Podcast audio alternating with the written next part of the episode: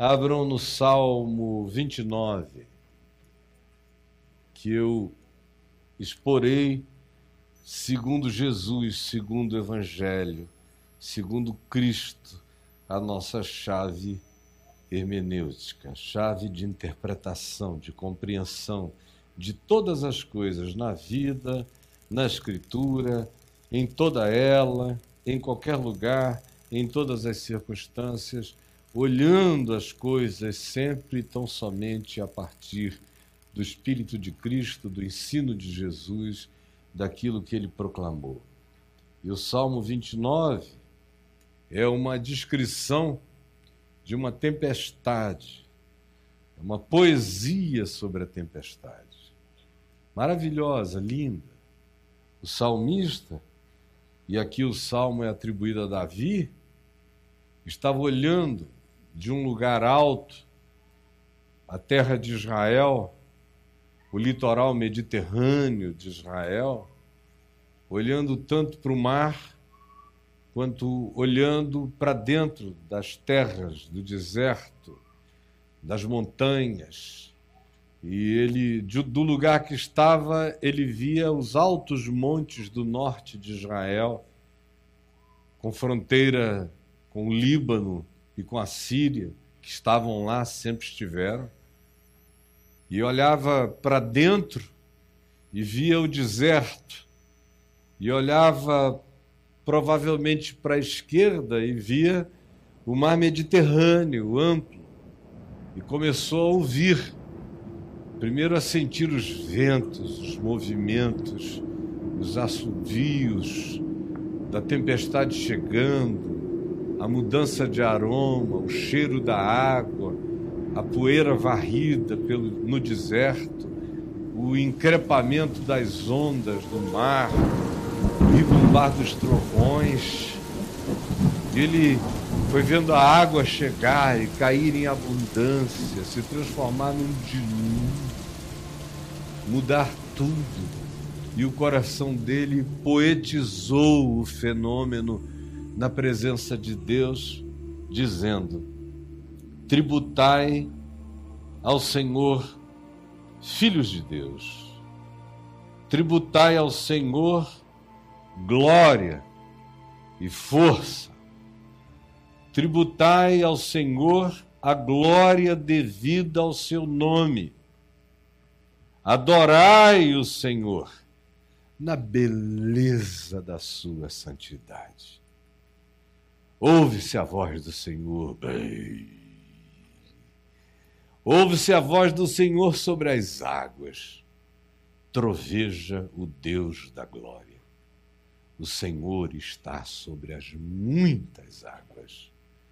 A voz do Senhor é poderosa. A voz do Senhor é cheia de majestade.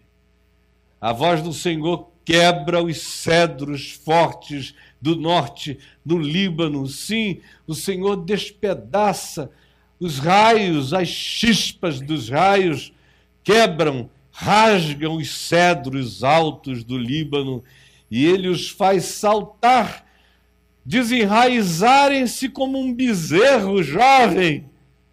O Líbano e o Sirion ficam apenas como se fossem bois selvagens, saltando ante o estrondar da voz de Deus.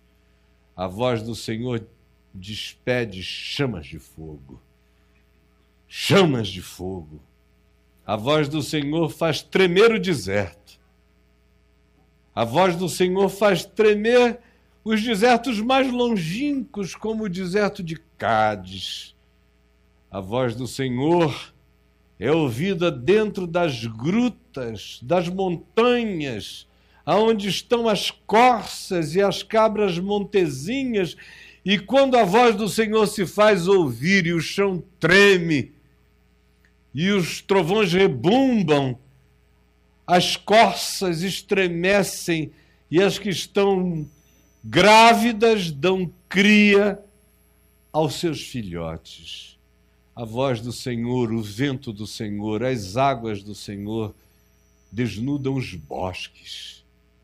No seu templo, que não era nem um templo em Jerusalém, porque não havia templo nenhum em Jerusalém quando Davi escreveu isso.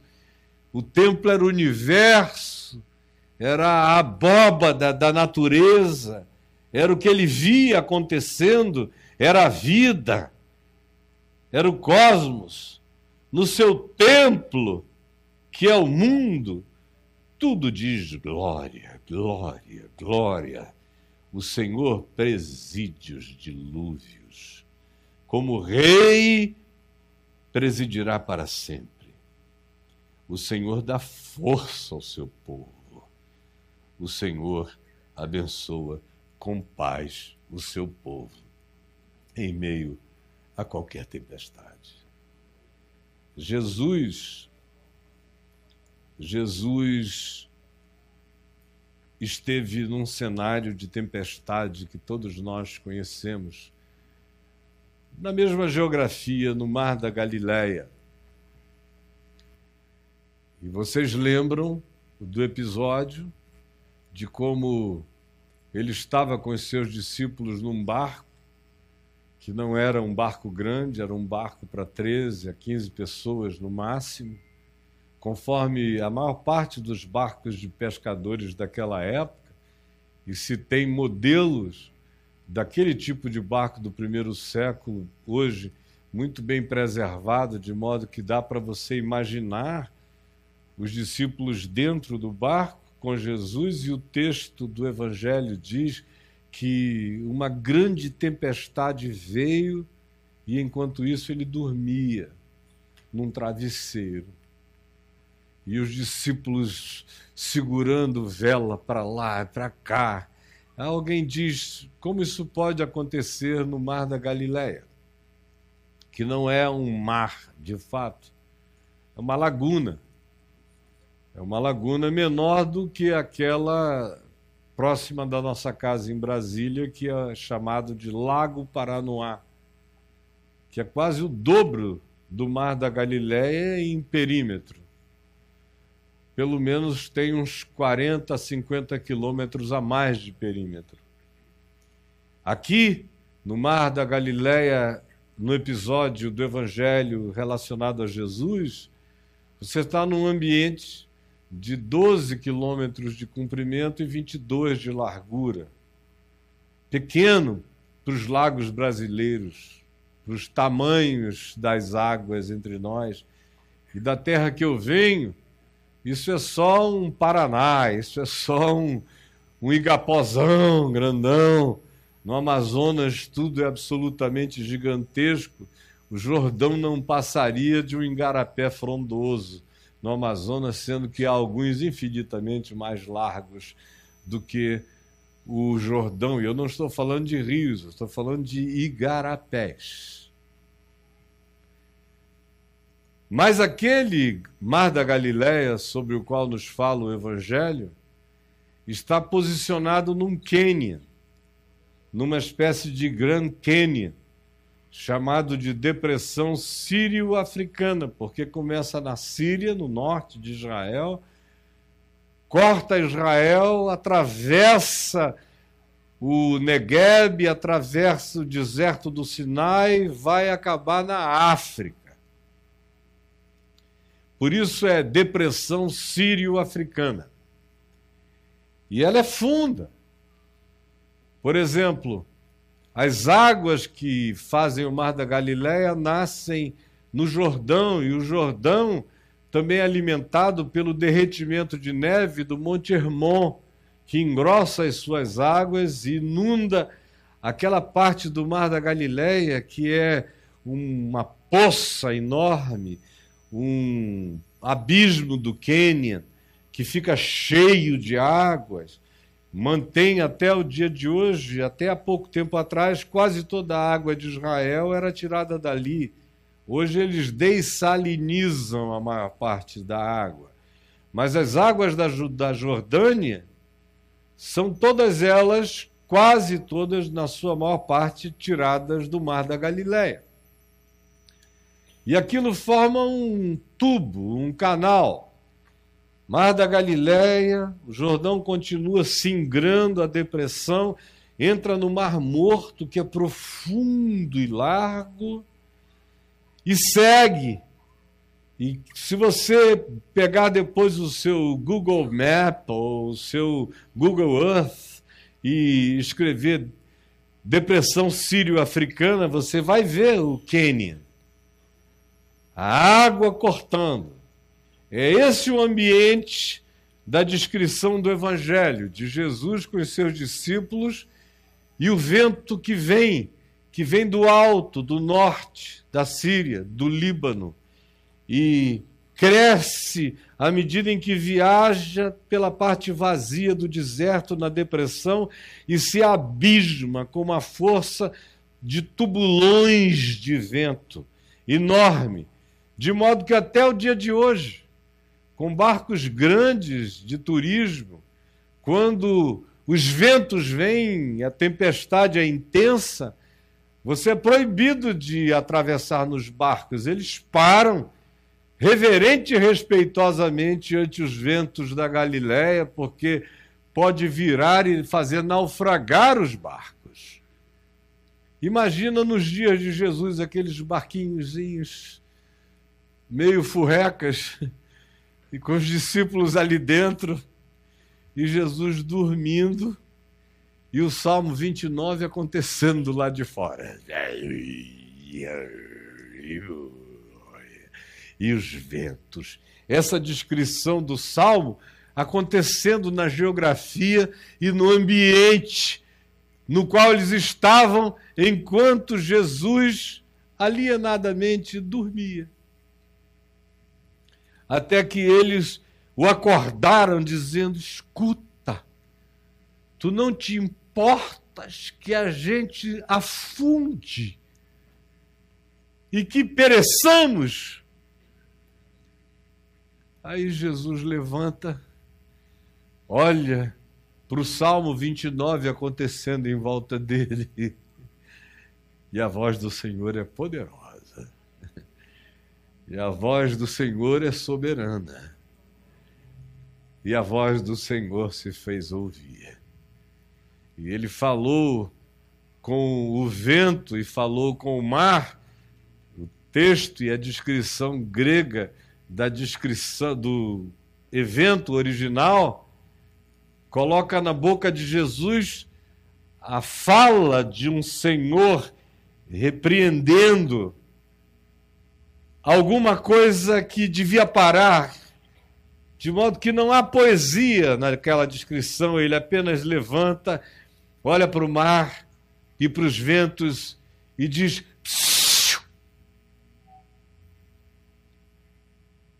Quieto, vento.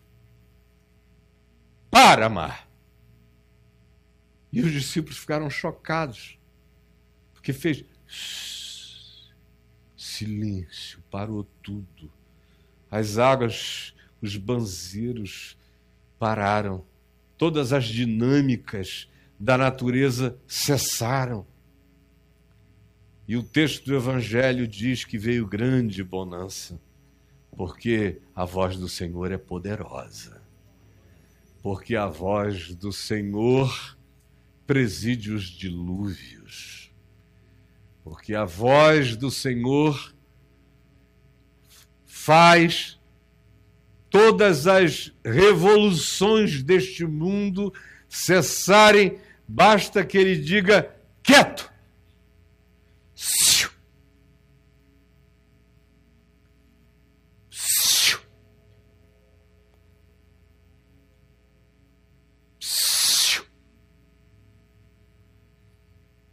Tem muita gente que chegou aqui no meio de tormenta. Eu não vou fazer como nas igrejas. Levanta a mão, quem chegou aqui no meio de tormento. Não, por favor, não faço não. Mas eu sei, e não precisa ser profeta para saber que tem muita gente que chegou aqui com todo tipo de tormenta. Tem gente que chegou aqui com todo tipo de impotência. Tem gente olhando o ambiente em volta e dizendo: Meu Deus, isso é esmagadoramente poderoso, maior do que eu. tem gente com medo no coração, gente intimidada, gente angustiada, gente perguntando onde está Deus, se ele está dormindo, se ele não se importa com a gente. No meio da dinâmica e do movimento angustioso e tormentoso, no tubulão dos ventos implacáveis, ah, eu sei completamente como é isto.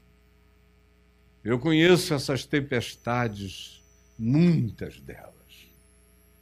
Conheço o poder esmagador delas. Conheço como ela nos reduz a nada. Conheço a impotência que nos visita. Conheço o medo que nos assola. Conheço a fraqueza que se exacerba quando a gente olha e vê a grandiosidade do que vem contra nós e que é infinitamente indomável e implacável.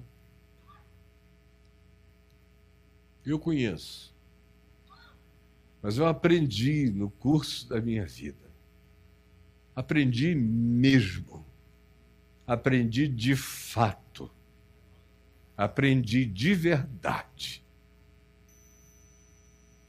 que está tudo debaixo do controle do Senhor. que ele levanta e diz! Eu já ouvi tantas vezes, no meio da minha impotência, ele se levantar e dizer: Cala, mar, vento, sossega, chega. E as piores forças, os piores adversários, os piores fenômenos, simplesmente pararem, cessarem, sem explicação, as maiores manifestações de poder imensamente maior do que qualquer que tenha sido a minha capacidade de enfrentá-los, simplesmente baterem retirada, desaparecerem. E eu olho em volta e pergunto: onde está a tormenta? Que me angustiava, que me apavorava, para onde ela foi?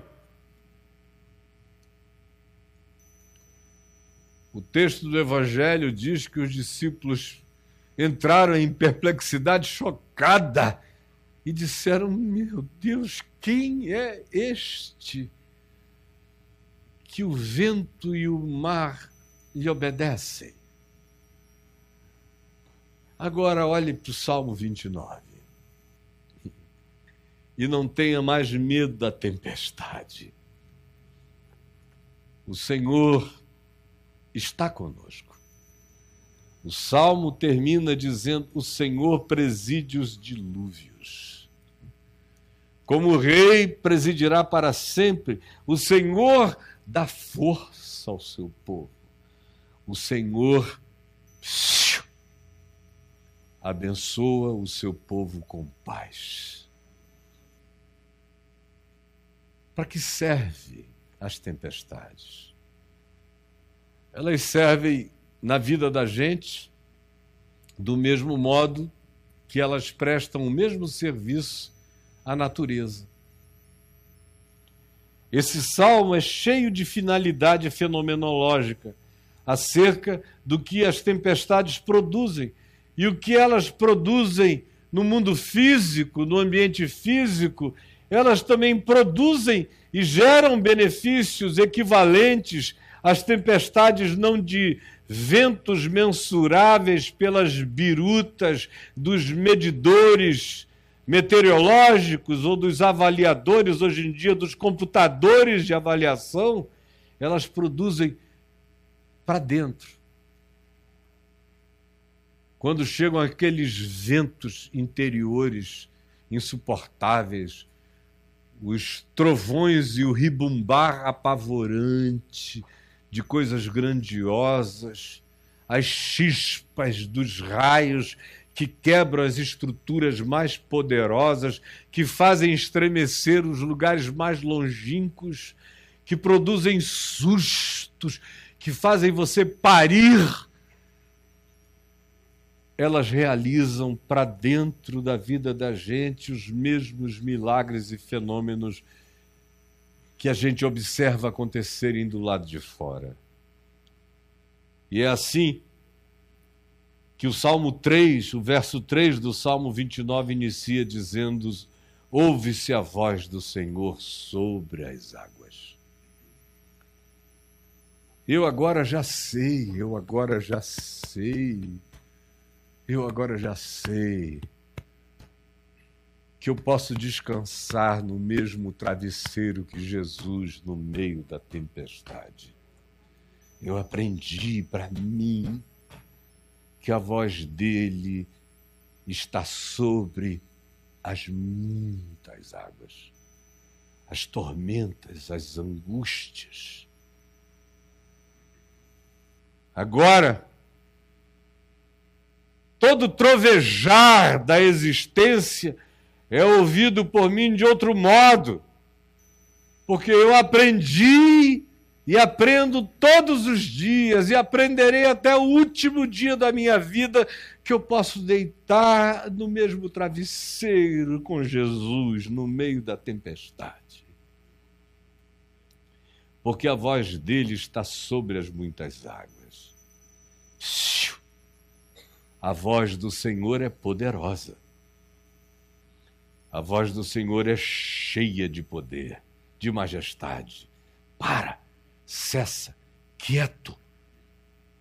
É como um senhor falava com um escravo rebelde: quieto, cessa.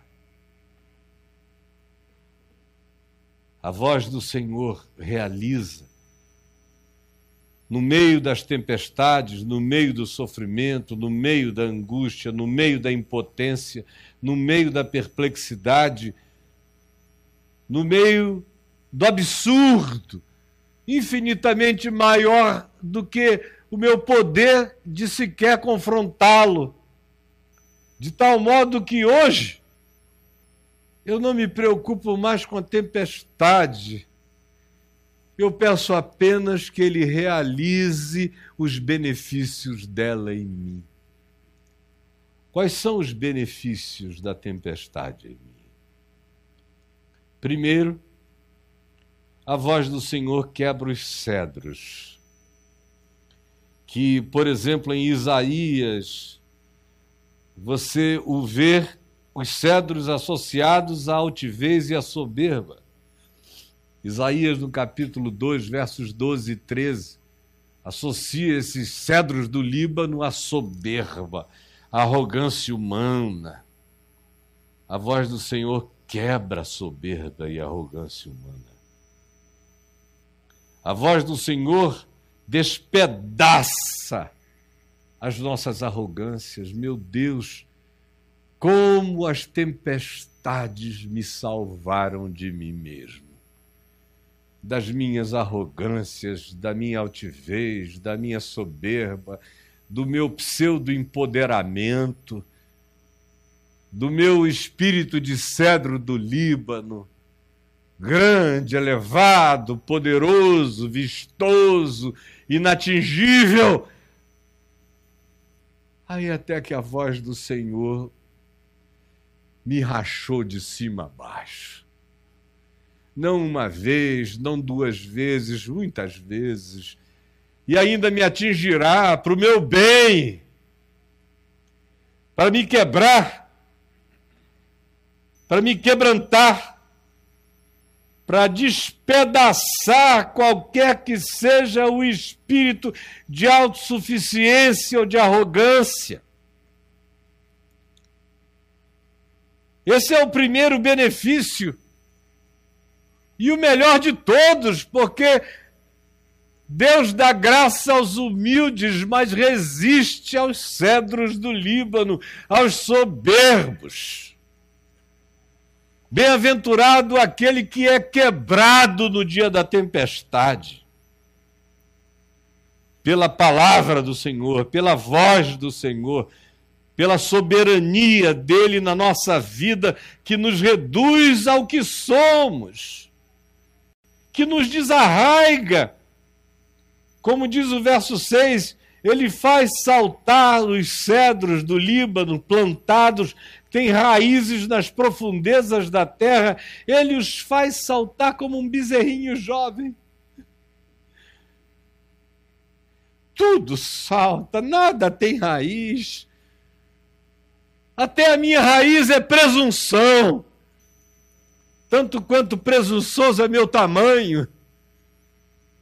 E enquanto eu não percebo que minha grande raiz não é a minha, mas é aquela que decorre na minha confiança nele, que me faz estar plantado nele de modo inarrancável, enquanto a raiz é minha e o tamanho é meu.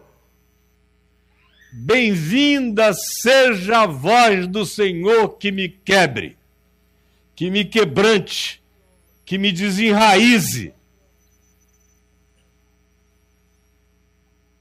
O segundo benefício, ele quebra, me desenraiza, mostra a minha incapacidade de me gloriar em mim mesmo. E o verso 7 diz: A voz do Senhor despede chamas de fogo. É no meio da tempestade que frequentemente e tão somente a gente vê aquilo que nos parecia ser inatingível, que nos parecia ser inabalável, ser cortado de alto a baixo, como uma faca quente corta uma manteiga já amolecida. Eu sou do Amazonas. Eu já vi muito raio cair em árvore grande. Eu me lembro de um dia, na estrada de Manaus para Boa Vista, eu estava com um primo meu e um amigo caboclo da região, examinando um terreno que nós estávamos querendo adquirir, bem novinhos, era de fato uma. Entrava-se com uma petição no INCRA e você poderia ficar com aquele lote, aquela gleba de terra, de floresta. Eu ainda não era convertido eu tinha acabado de voltar do Rio de Janeiro com vontade de morrer, muita angústia, e falei: Quer saber? Eu não vou mais trabalhar, só vou criar galinha. Foi literalmente isso que eu cantei para mim. Mas ela vou ficar nesse mundo, nessa bagaceira, já vi de tudo, conheço todo mundo, é tudo a mesma porcaria. Eu não vou mais trabalhar, eu vou criar galinha. E aí chamei meu primo, que era também meio doido, desvairado, Vamos lá? Por que, que você não pega um pedaço eu pego o outro? Sim, dava um quilômetro de frente, uns três, quatro de fundos para dentro da floresta densa. A gente planta mandioca, planta um monte de coisas e galinheiro e vamos criar galinha e comer e fazer farinha. E viver no igarapé, oh, glória! Aí nós fomos lá, terra linda, eu deslumbrado com aquelas árvores grossas. Algumas delas você precisa de alguns homens para fazer a volta no perímetro dela, largas, grossas, frondosas, altas, como cedros no Líbano. E estávamos nós lá olhando o terreno, admirados com a beleza dele.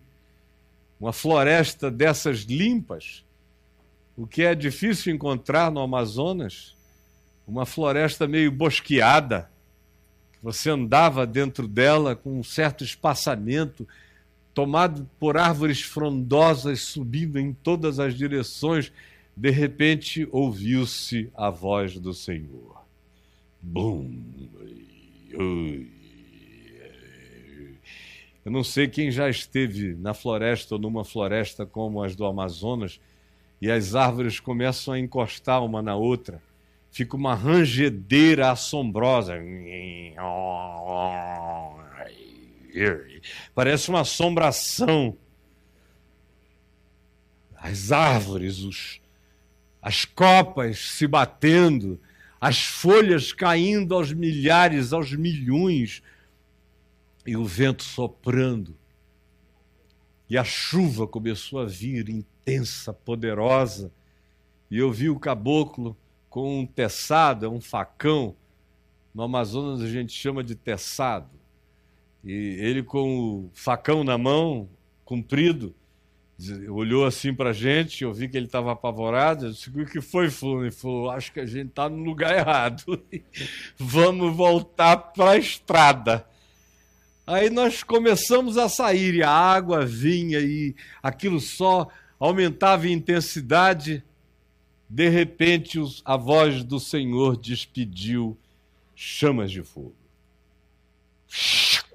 Aquele raio entrou numa árvore monstruosamente grande e você vê aquela coisa imensa ser cortada no meio, até embaixo, cair uma banda para um lado, uma banda para o outro. E o impacto do raio nos atingiu. Estávamos a alguns metros de distância. Mas eu senti o impacto. Pá! caí no chão. E o nosso amigo caboclo, que estava com um teçado na mão, com o facão, levou, obviamente, uma carga muito maior pela atração do ferro. Quase morre, caiu ali desmaiado. Nós o reanimamos, angustiados, pensando que íamos carregar o corpo dele, até que ele foi abrindo os olhos e nós o levantamos e fomos aflitos para sair do meio daquela tormenta. A voz do Senhor faz assim: o impossível, o inatingível, o inalcançável, de repente se transforma em nada. E aquilo que nos parecia mais forte do que tudo, como algumas daquelas árvores, são cortadas de cima para baixo, como se não fossem nada, e caem em pedaços para o lado e para o outro.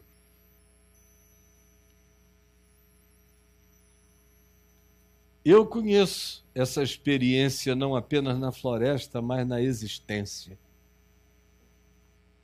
Quando o Senhor cospe chamas de fogo na sua vida, ou na existência daqueles que contra você vêm e que aparentemente vêm com um poder inalcançável em demonstração da sua força e de repente viram nada diante dos seus olhos, porque a voz do Senhor despede chamas de fogo. A voz do Senhor faz tremer o deserto os lugares inalcançáveis. A voz do Senhor penetra naqueles ambientes inexpugnáveis que a gente imagina que nunca serão mexidos, especialmente aqueles do nosso coração que a gente diz: essa é uma área minha, aqui ninguém entra. Esse é um deserto que tem meu nome, não é o deserto de Cádiz, é o deserto de Caio. É aquela área que eu digo aqui nem Deus vai mexer. É uma zona de solidão, de conforto que eu não quero que seja invadida. E de repente, tão somente é no meio da tempestade que essas áreas distantes da vida, ou inacessíveis, ou que habitam até mesmo o nosso inconsciente, são de repente estremecidas, sacudidas de dentro para fora pela voz do Senhor. A voz do Senhor faz tremer desertos. Áreas que a gente declarou terra de ninguém, na nossa própria vida, de repente são mexidas, estremecidas, são tremidas pela palavra de Deus. Quantas vezes no meio da tempestade eu conheci áreas do meu coração que eu desconhecia. Senti o tremor da soberania de Deus em mim. Descobri pedaços de mim que eu não visitava, ou admiti a presença e a palavra de Deus em dimensões da minha vida que eu não queria que fossem tratadas nem mexidas. Mas no meio da tempestade, os desertos inatingíveis da gente são balançados. A voz do Senhor traz muitos benefícios.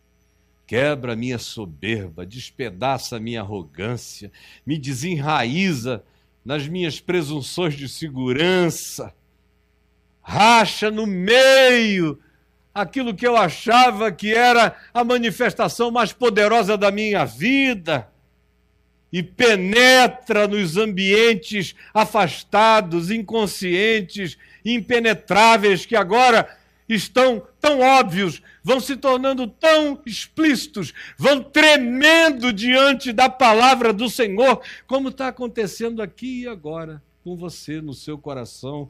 Eu não tenho a menor dúvida disso. A voz do Senhor faz dar cria às corças. Tem certas coisas que só são paridas no meio do susto da tempestade.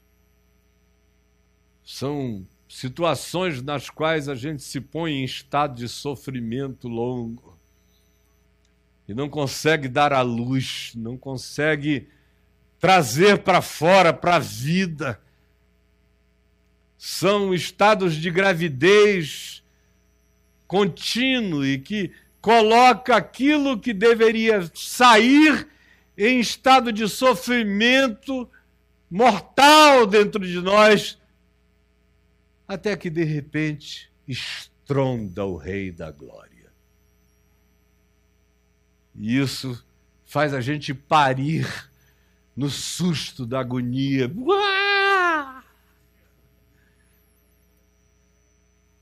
Na tempestade, Deus cria, cria, cria. Traz à luz aquilo que nós não conseguíamos fazer vir e que estava entrando em estado crônico de sofrimento e que agora se transformou num parimento de graça, numa vida nova, no aparecimento de algo que em nós sofria e nós não sabíamos como trazer para fora, como trazer para a vida. E só pode acontecer, na maioria das vezes, quando na nossa impotência Deus estronda e os nossos, os nossos estados de sofrimento dão à luz as crias de novas esperanças da nossa existência.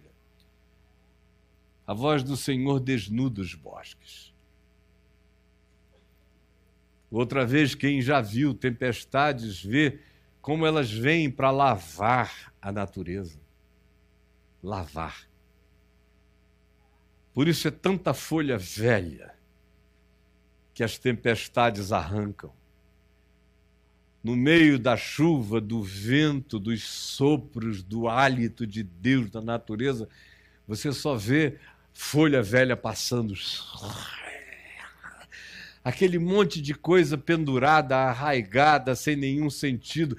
Galhos antigos, podres, desnecessários, sem vida, se partem, se quebram depois da tempestade, você olha, a natureza está lavada, está batizada. No meio da tormenta, o verde se torna verdíssimo. Parece que tudo se rejuvenesce, se reverdece.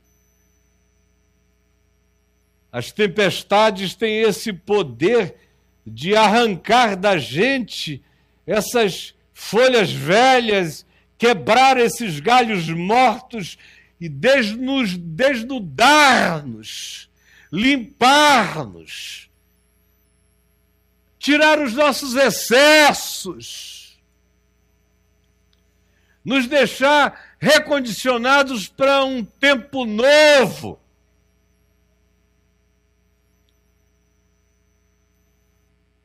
E enquanto isso, quando o coração vai se abrindo, vai discernindo, você começa a ver que aquilo não foi ruim.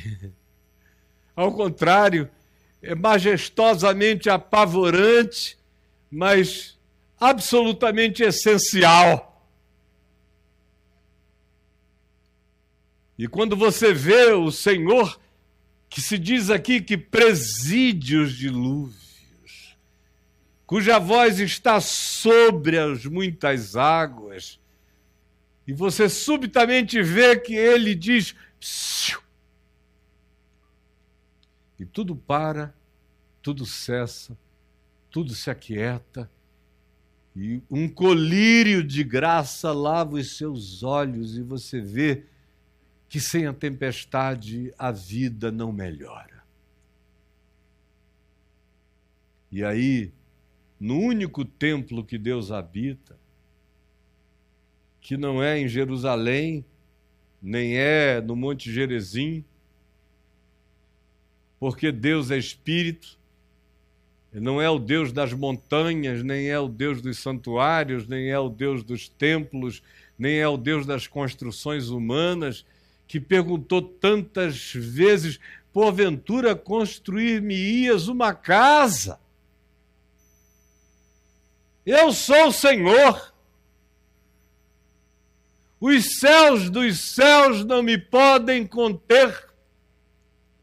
Eu, porém, habito com o quebrantado e contrito de coração, e sendo eu como sou, arrogante, altivo, presunçoso, pseudo-enraizado, com áreas que são só minhas da vida, cheio de suposta presunção de poder, até ser misericordiosamente visitado pela tormenta, pela tempestade. E os meus olhos são lavados um colírio da graça divina abre as minhas percepções. Quando eu vejo que aquilo que me apavorava, ou aquilo que me esmagava, ou aquilo que eu me tornei na minha presunção de existir segundo a minha própria soberania e que só dá lugar a vontade de Deus, não raramente, ao contrário, muito frequentemente, quando estonda o Rei da Glória sobre nós. E aí, nesse dia, nessa hora, você vira um templo. E no seu templo, no templo dele, com o quebrantado e contrito do coração, tudo diz glória. Aí você começa a entender tudo entender o significado da tempestade, entender a essencialidade da nossa fraqueza, entender que, sem que sejamos de vez em quando reduzidos à nossa própria e absoluta relatividade, tudo em nós tende a se tornar arrogante, a se tornar indiferente, a se tornar não visitável por Deus. Tudo em nós que deveria ser parido como vida, entre em estado de sofrimento que só vai nos matando. Aí a gente entende como é a tempestade que nos limpa, que nos lava, que nos purifica, que quebra os galhos podres e varre as folhas velhas e nos deixa de novo leves e limpos e batizados em Deus na tempestade. Como diz o profeta Naum, no capítulo 1, verso 3, Deus tem um caminho na tormenta, Deus tem um caminho na tempestade. Aí o entendimento vai se abrindo e no seu templo, no meu interior, aonde Deus habita, Ele, que, como eu já disse, afirmou que os céus dos céus, os cosmos dos cosmos, os universos dos universos não podem contê-lo. Ele não existe dentro de nada, tudo é nele. Nem o universo é santuário suficiente para ele, mas estranhamente, ele que é espírito habita com aqueles que em verdade se submetem a ele, habita com o quebrantado e o contrito de coração. Quando esse entendimento nasce da tempestade, tudo em você passa a ser glória, glória, glória. Aí você para de ter medo da tormenta. Você não tem mais essa pergunta a fazer, não te importa que pereçamos. Não há mais essa pergunta, não há mais essa questão: onde tu estás, Deus? Acorda, Deus! Ei, Deus! Ele está comigo. Ele preside os dilúvios. Ele diz: e aquilo que era impossível de ser mudado, de ser alterado, de ser mexido, de ser transformado, simplesmente se curva diante dele. É quebrado como o cedro do Líbano, é desarraigado, é partido ao meio. Todos os benefícios do sofrimento e da perplexidade se manifestam como graça diante dos nossos olhos e você explode dizendo: Por isso eu me glorio nas minhas próprias fraquezas, e nas tribulações, e nas aflições, porque quando eu sou fraco, então é que eu sou forte. Porque o poder de Deus se aperfeiçoa na fraqueza. Olha só como você nunca mais na sua existência vai ler este salmo diferente. Eu condeno você a esse entendimento em nome de Jesus. Você vai sair daqui dizendo: Senhor preside os dilúvios. A voz do Senhor está sobre as muitas águas. Eu vou tributar glória e força a Ele, louvá-lo. Agora eu sei que a tormenta vai me melhorar, a tormenta vai me limpar, a tormenta vai me quebrantar, a tormenta vai me aproximar dele, a tormenta vai fazê-lo penetrar muito mais profundamente em mim, nos desertos da minha existência. Eu vou ser batizado e sou batizado nas tormentas. Aprendo a consciência de Deus, aprendo a adorá-lo no meio da minha impotência, aprendo até a me gloriar na minha fraqueza, porque agora eu sei que ele preside qualquer dilúvio. Ele é o Senhor de todas as situações e circunstâncias. Isso não foi um dia, é hoje na era da tecnologia, na era do computador quântico, na era das descobertas assombrosas, na era das maiores arrogâncias do homem. Nós vivemos no tempo e na era das maiores arrogâncias do homem. Você vê líderes mundiais com presunções maiores do que Nero, Calígula ou Gengis Khan jamais tiveram e estão vivos entre nós.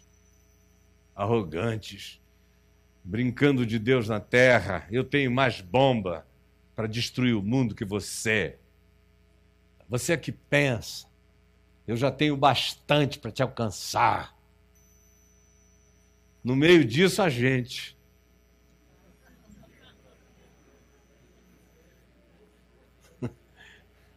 apavorados. A epidemia da hora já não é a depressão, a depressão foi a epidemia de fato dos anos 70, 80 e 90. Mas a gente iniciou o novo milênio com algo que decorre, produz um estado depressivo, mas não necessariamente, às vezes simplesmente chega o pânico. Pânico, a impotência, o medo assombroso. Onde está Deus? Parece que ele está dormindo, enquanto Trump é. Parece que ele está dormindo enquanto Kim Jong-un diz eu sou, parece que ele se encostou em algum travesseiro há muito tempo atrás e que a era tecnológica o inibiu.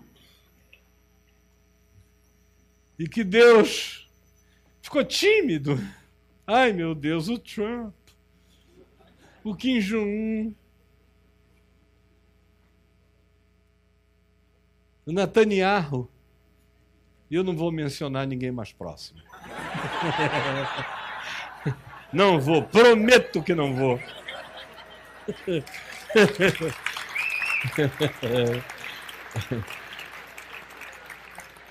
Maduro, olha só o nome do cara. Esse não é mais próximo, tá ali. Maduro. Tadinho. Eu vejo esses arrogantes arrotando. Ah! Eu não sei vocês, eu só ouço arroto.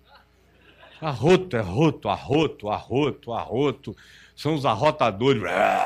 Bah, Eu de coitados. São Nabucodonosores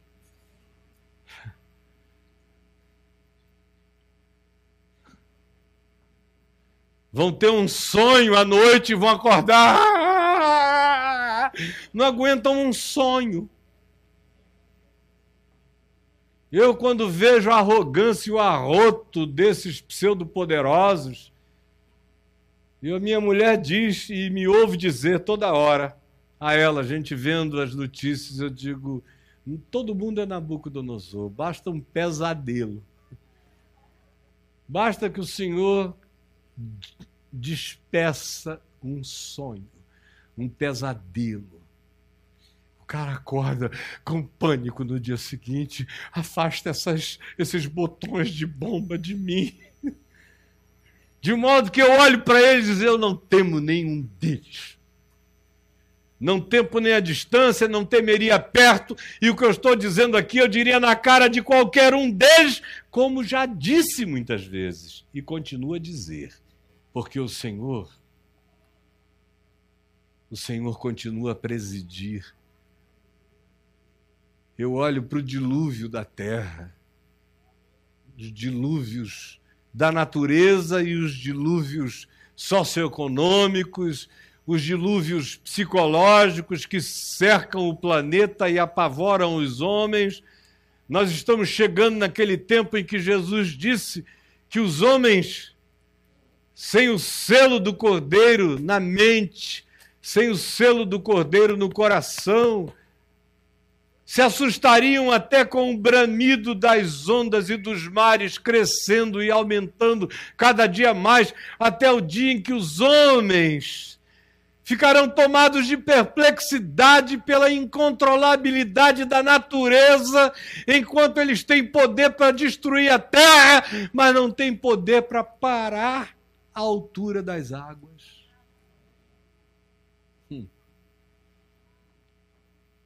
A voz do Senhor, todavia, diz: volta. E tudo pode virar outra coisa. Eu não os temo. Nenhum deles tem poder de me fazer estremecer, porque eu aprendi que o Senhor preside. Todos eles são candidatos a Nabucodonosor. Alguns deles já são loucos, mas vão entrar num estado de loucura tão grande que vão se tornar loucos desfuncionais, não funcionais, inaptos para as funções da sua própria presunção. porque a voz do Senhor preside os dilúvios. Nada mudou. Só porque agora a gente vê a terra de vessels, de aparatos que nós mandamos para Marte ou que estão chegando nas fronteiras do sistema solar ou atravessando e a gente vê as dimensões das coisas. Nada mudou, para mim apenas me deu mais convicção de que o Senhor preside os dilúvios. E como rei, único rei, presidirá para sempre. Uma hora dessa, esse pessoal acorda e vê aquela mão escrevendo Mene, Mene, Tekel e Parzim, como Belsazar. Uma hora dessa, os exércitos deles amanhecem mortos, como os de Senaqueribe, 185 mil homens, porque o anjo do Senhor passou no meio deles à noite. Porque o Senhor preside os dilúvios. E como rei presidirá para sempre. Às vezes eu sinto que aquela tempestade toda, aquele volume de ódios, de hostilidades, de antagonismos, todos voltados contra mim. De repente eu acordo uma manhã, ninguém me disse nada, o jornal não disse nada, mas meu espírito detectou a voz de Deus dizendo: Eles estão calando, eles estão sonhando comigo e contigo. Amanheceram assustados com o meu negócio contigo. E eu vejo na prática, minha mulher sente. Às vezes ela vem para mim e diz: Você não sente que aconteceu alguma coisa? E não foi nada que nos tenha sido comunicado, mas a gente sente que o AEO mudou, que a era mudou, que ele simplesmente, calmamente disse: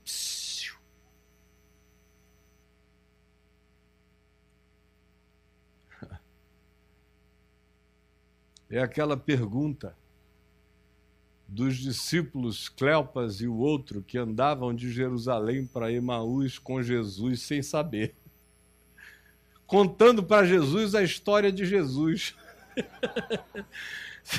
o pessoal gosta disso, né? De informar Deus. Contando para Jesus, e aí Jesus, ah é? Me conta melhor. Ah, ocorrências dos últimos dias. Onde? Em Jerusalém.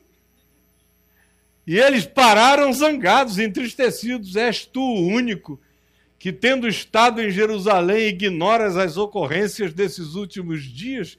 E Jesus, com aquela ironia divina, maravilhosa, com aquele sarcasmo dos céus, lhes pergunta: quais? A última notícia aconteceu hoje cedo. Eles estão na maior discussão lá no Sinédrio, sem saber o que dizer. A última notícia é que a morte foi rasgada de dentro para fora. Essa é a última notícia. E permanecerá para sempre, porque o Senhor preside os dilúvios. Vocês acham que essas bombinhas, esses soberanos enlouquecidos e surtados, fizeram com que o poder da ressurreição se arrefecesse? Ou que as loucuras ideológicas criadas na era pós-verdade, onde as histórias são inventadas como os do Sinédrio, da religião judaica, inventaram acerca de Jesus, dizendo: quando os guardas disseram, a gente estava lá. Vieram os seres como se fossem relâmpagos andantes e removeram a pedra de uma tonelada e meia. Um, um chega para lá. E nós ficamos congelados, frisados, espavoridos, como se estivéssemos mortos. E nós ouvimos ele falar, os anjos falarem com os que chegavam. Gente simples, gente pobre, gente tola. Por que buscais entre os mortos aquele que vive? Ele não está aqui. Ressuscitou, como havia dito. Vocês acham que alguma coisa acontecendo na tecnologia, no mundo e nos poderes presunçosos dessa terra fez com que o ressuscitado se encolhesse? Se intimidasse? Ah, não, eu tinha poder para Tibérios, para Cláudios, para o Calígula, que parecido com algumas pessoas que a gente conhece, botou o cavalo dele para ser senador de Roma. Ministro cavalo. Ah, a história se repete o tempo todo. E, e, eu dou gargalhadas porque o Senhor preside os dilúvios. E como rei presidirá para sempre. Quando você aprende isso, não importa o que aconteça, você olha em volta e o seu coração já sabe. Já sabe que há benefício, já sabe que há crescimento, já sabe que haverá novas percepções e entendimentos. Haverá, pelo menos, começando já em mim e agora. Por isso, tudo em mim diz glória. Amém. Foi o João que falou isso? Foi o Divanzinho? Amém. É isso mesmo, meu filho. O Senhor dá força ao seu povo. Ah, gente, que poder maravilhoso é esse. Quando você aprende a discernir Deus na tempestade. Seja a tempestade que vem para te salvar, seja a tempestade que muda você, seja a tempestade que aplaca o furor dos inimigos, seja qual seja a manifestação dela, sob a presidência do Senhor. Esse é meu único presidente. É esse que me dá força. É esse que me abençoa com paz. Que quer te abençoar com paz que quer te encher dessa fé, que vai ensinar você que Deus tem um caminho na tempestade e que você vai conhecê-lo mais profundamente do que nunca. Por mais difíceis que sejam os dias, que sejam as horas, que sejam as eras. Tributai ao Senhor, filhos de Deus tributai ao Senhor glória e força. Adorai-o na beleza da sua santidade. O Senhor preside os dilúvios, como rei presidirá para sempre. Para sempre. Para sempre. Eu vou cometer um ato igrejístico e vou pedir para você repetir comigo. Amém ou não amém, irmãos? o Senhor preside os dilúvios. Como o rei presidirá para sempre. O Senhor dá força ao seu povo. O Senhor abençoa o seu povo com paz. Aleluia. Fique em pé. Exalte ao Senhor comigo. Cadê o louvor, o tamboril, a harpa e o saltério?